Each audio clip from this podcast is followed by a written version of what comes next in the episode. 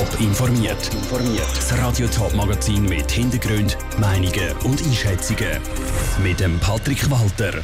Wie blinde Menschen die Stadt Zürich mit einem neuen Modell können entdecken und wie die Städte in der Region mit Public Viewings an der Fußball-EM umgehen, das sind zwei von den Themen im Top informiert. Knapp 400.000 Leute in der Schweiz können das nicht, was für viele von uns völlig selbstverständlich ist. Schauen. Die Stadt Zürich hat darum einen Lageplan für Blinde am Limatufer platziert. Mit dem neuen Lageplan können in Zukunft Blinde anhand von einem physischen Stadtmodell Zürich zwischen dem Bellevue und dem Hauptbahnhof ertasten. Jan Isler hat das Stadtmodell am Limatufer genauer unter die Lupe genommen. Gerade an der Limmat hinter dem Stadthaus steht das neue Stadtmodell für Blinde. Das Modell ist ein Geschenk vom Lions Club Zürich an die Stadt. Für den Stadtrat Richard Wolf ist es eine Bereicherung für die Blinden, aber auch für die ganze Stadt Zürich, erklärt er. Also wir haben bis jetzt noch kein Modell im öffentlichen Raum, wo man können betasten, anlangen und sehen und anschauen von der ganzen Altstadt von der ganzen Altstadt von der Stadt Zürich, wo für alle zugänglich ist, rund um die Tour.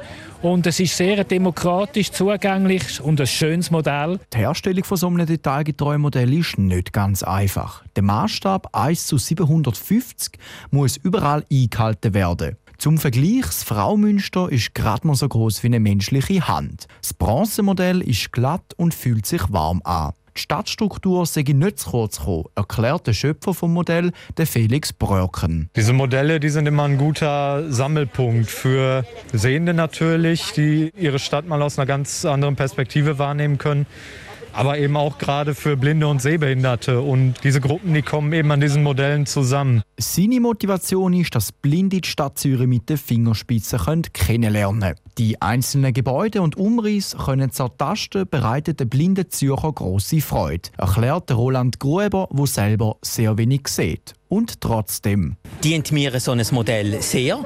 Ich habe das auch entweder von ganz nahem anschauen oder eben auch mit den Fingern anlangen. Ich komme eine ganz andere Idee über, wie sonst vielleicht auf einer ganz gewöhnlichen Karte. Ich kann zum Beispiel das Grössenverhältnis viel besser einschätzen.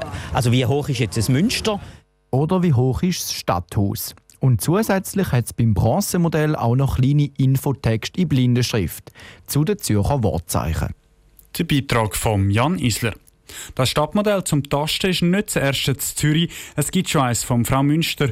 Anders als das neue Modell beschränkt sich das aber auf ein einzelnes Gebäude und beinhaltet nicht einen ganzen Stadtteil.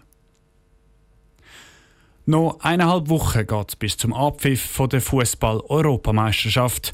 Die Fans machen sich für Tippspiel parat und stellen das Bier schon bald in den Kühlschrank. Die Städte im Sendegebiet machen sich auch parat für die Public Viewings. Die Stadt Zürich hat die Spielregeln für die Public Viewings heute bekannt gegeben, aber auch die anderen Städte im Sendegebiet haben sich schon damit auseinandergesetzt. Ein Überblick im Beitrag von der Selin Greising. Public Viewings mit Tausenden von Fans sind wegen der Corona-Pandemie nicht möglich. Die Stadt Zürich erlaubt darum eine Alternative.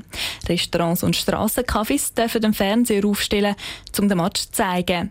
Wegen Corona dürfen aber nach wie vor höchstens sechs Leute zusammen an einem Tisch hocken. Und unabhängig von den Corona-Regeln darf der Fernseher nur während dem Match laufen. Ähnlich sieht es auch in der Stadt Schaffhausen aus, sagt der Romeo Bettini vom Sicherheitsdepartement. Der Fernseher darf lediglich in Zimmerlautstärke laufen. Das Ziel ist, dass man die Nachbarschaft nicht stört und die Übertragung, sobald das Spiel vorbei ist, müssen die Fernseher abgestellt werden. Das sind eigentlich die zwei Bedingungen. Neben den Gartenrestaurants gibt es in der Stadt Schaffhausen aber auch noch ein klassisches Public Viewing. Und zwar auf dem Mosergarten, sagt Romeo Bettini. Aufgrund der momentanen Situation und der unsicheren Lage hat der Veranstalter ein neues Konzept eingereicht. Sprich, das Zelt ist viel kleiner geworden, ist eigentlich nur noch ein Wetterschutz, ein kleinerer Bildschirm drinnen und rundum auf dem Platz sind Einzeltisch für vier Personen, eigentlich wie ein Art Boulevard-Restaurant. Das grösste Public Viewing der Schweiz ist ja einmal eigentlich die Vinti Arena in der Stadt Winterthur. Die ist das Jahr aber abgesagt worden.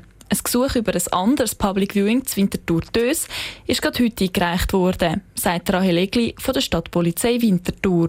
Das wird zurzeit geprüft, ob wir die Bewilligung erteilen. Weiter sind von diversen Gastrobetrieben schon Anfragen gekommen, äh, was zu beachten ist, wenn sie die Fußballmatch möchten übertragen. Diesbezüglich haben wir aber noch keine Bewilligungen ausgegeben. Noch nicht sicher ist sich die Stadt St. Gallen. Die Verantwortlichen besprechen noch, ob und wie sie die Public Viewings erlauben wollen. Der Entscheid soll dann Ende Woche gefällt werden. Der Beitrag von der Selin Greising. Bis zu der EM geht es nicht mehr lang. Das erste Spiel am Freitag in einer Woche ist dann Italien gegen die Türkei. Die Schweiz spielt einen Tag später. Der erste Gegner heißt Wales. Das Spiel von der Schweiz gibt es jeweils live auf Radio Top.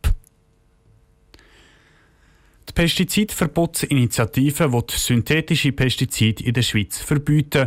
Darüber stimmt die Bevölkerung am 13. Juni ab, also in weniger als zwei Wochen. Die Gegner haben Angst, dass beim Jahr die Preise für Lebensmittel steigen. Die Initianten warnen davor, wie gefährlich Pestizide für Mensch und Umwelt sind. Aus dem Bundeshaus der Dominik Meyerberg. Synthetische Pestizide, die sollen in der Schweiz verboten werden. Eingesetzt werden sie in der Landwirtschaft, privaten Gärten, aber auch in gewissen Putzmitteln der Dominik Quaser vom Initiativkomitee. Die Initiative ist wichtig, weil wir sehen, dass synthetische Pestizide dazu führen, dass wir gesundheitliche Probleme haben und dass wir die Umwelt in einem sehr hohen Maß zerstören und dass es nicht nötig wäre. Es wäre nicht nötig, synthetische Pestizide zu verwenden. Es gibt jetzt schon 8000 Bäuerinnen und Bauern, die es tagtäglich anders machen. Der SVP-Ständerat Hannes Germann sieht das anders. Während zwölf Jahren bis Ende April war er Präsident von den Gemüseproduzenten in der Schweiz. Auf den Einsatz von Pestiziden Pestizide oder Pflanzenschutzmittel, wie er sagt, können wir nicht verzichten. Und zwar sowohl im konventionellen Anbau wie auch im biologischen Anbau. Man ist aber auch angewiesen auf den Einsatz von von Schutzmitteln, zum Beispiel bei der Lagerung oder bei der Verarbeitung und nachher bei der Verpackung.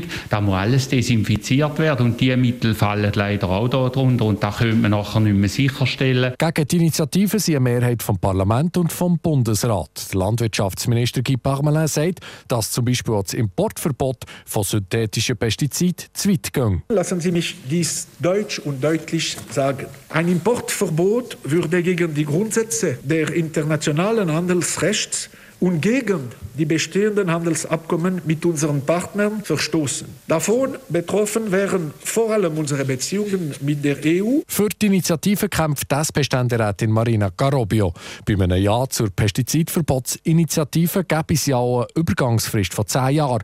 Die Umstellung wird also nicht von heute auf morgen passieren. Und die gesundheitlichen Folgen können wir nicht einfach wegreden. Obwohl der Bundesrat anerkennt, dass es gibt Folgen für die Gesundheit, zum Beispiel aufgrund von synthetischen Pestiziden, die Maßnahmen, die getroffen werden, sind ungenügend und zu langsam. Entscheiden über das Pestizidverbot in der Schweiz tut das Stimmvolk am 13. Juni.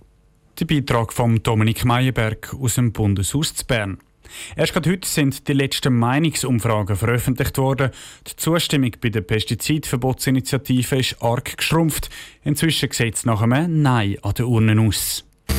Top informiert, auch als Podcast. Mehr Informationen gibt es auf toponline.ch.